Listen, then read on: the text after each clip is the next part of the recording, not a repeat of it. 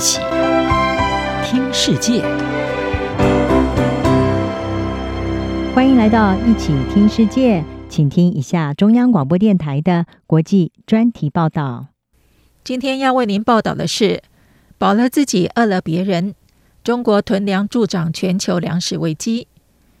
全球近年来气候剧烈变化，水灾、干旱频传，加上 COVID-19 疫情打乱全球供应链。原本就对粮食价格造成压力，而俄罗斯入侵乌克兰更使情况雪上加霜。这两个谷物出口大国的战争，导致玉米、小麦、大麦、葵花籽油等价格连连上涨。日益严峻的粮食危机让保护主义蠢蠢欲动，而中国开始大举囤粮，更加剧了全球分配不均的问题。虽然俄罗斯和乌克兰都是世界重要粮仓，但是在二月二十四号爆发这场战争之前，中国就已经开始抢粮囤粮。事实上，中国国家粮食和物资储备局早在二零二零年就坦承，疫情等因素给中国粮食安全带来了多年未有的压力。北京当局也在同一年发起光盘行动。要全民拒绝舌尖上的浪费，让中国粮收不佳的问题浮上台面。到了二零二一年，中国不止官方囤粮，也发布通知，指示地方政府要鼓励人民囤积蔬菜、油类和家禽等生活必需品。在今年乌克兰战争爆发后，习近平也在三月重申粮食安全的重要性。强调要避免中国受到地缘政治风险等外国因素影响。然而，随着全球粮荒有越演越烈的迹象，中国奉行的囤粮政策也越来越受到关注。美国农业部预估，中国在今年年中可望控制全球百分之六十九的玉米、百分之六十的稻米，还有百分之五十一的小麦储备。这种历史高位的粮食储备，当然会推升全球粮价，更别说中国囤了世界半数的粮食，人口却只占全球的百分之十八，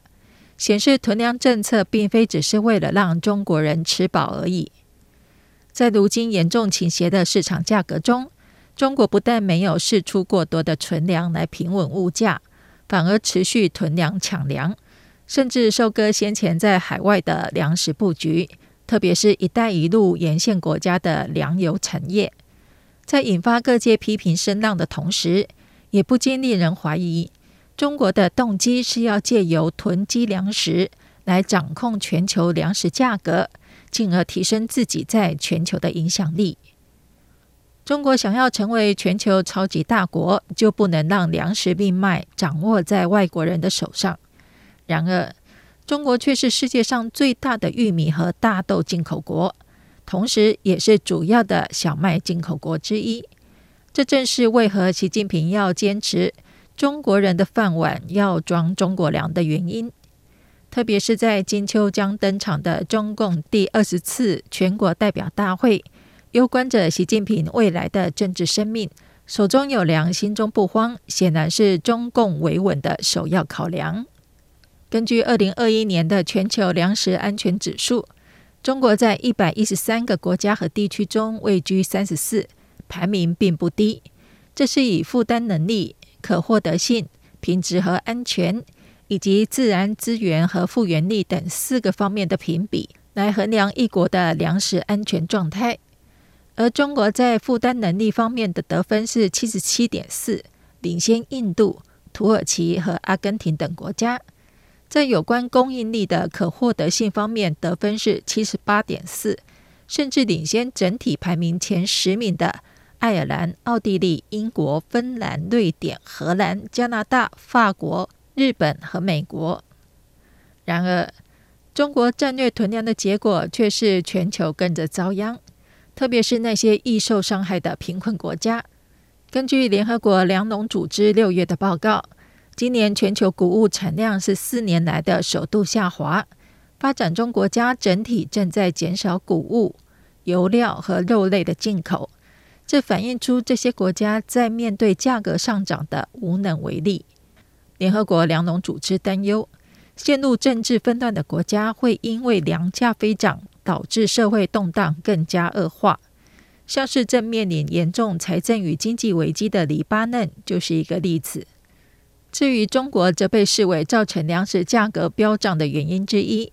根据法新社报道，专门研究原物料的社会经济学家查尔明去年就曾明白表示，确实是中国助长了当前的粮价飙涨。的确，中国的囤粮行动已经不只是单纯的国内政策，它带来的影响层面跨越边界。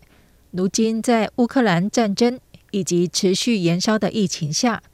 这场日益严峻的粮食危机，看来将由全球来付出代价。以上专题由吴宁康编撰播报，谢谢收听。